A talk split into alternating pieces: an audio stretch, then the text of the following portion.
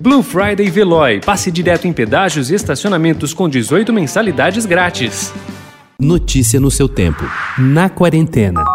I still have a dream. It is a dream deeply rooted in the American dream.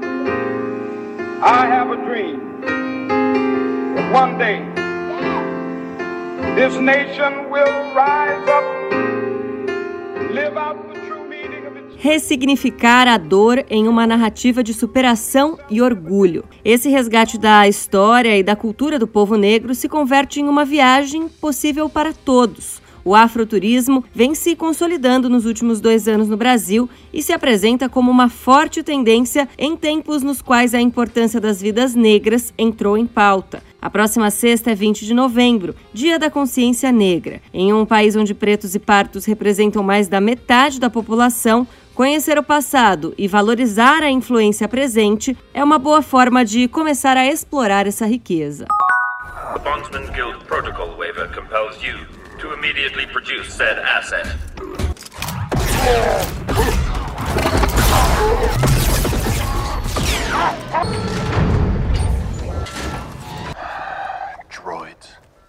Em novembro de 2019, The Mandalorian estreou nos Estados Unidos. Quase um mês depois, não se falou em outra coisa na CCXP de São Paulo. Agora, na terça, a Disney, que produz o Mandaloriano, lança seu serviço de streaming no Brasil. A Globo, que será parceira da plataforma por meio do Globoplay, antecipa-se e mostra na segunda-feira, na tela quente, dois episódios da nova série derivada de Star Wars. Chama-se The Mandalorian, uma história de guerra nas estrelas eu resolvi, por decisão, ser um filho de santo.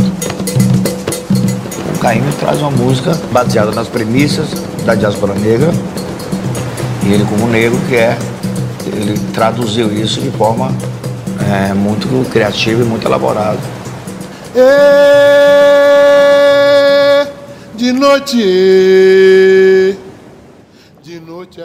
um documentário imperdível. Dorivan do Saravá, O Preto que Virou Mar, será exibido pelo canal Curta nesta segunda-feira, às 10h20 da noite. Dirigido por Henrique Dantas, retrata um dos maiores nomes da música brasileira, Dorival Caymmi. Além das inúmeras canções que compôs, o músico baiano também era instrumentista, poeta, pintor e ator. Além de tudo isso, Caíme foi o primeiro a cantar os orixás e a introduzir o tempo do candomblé na música popular brasileira.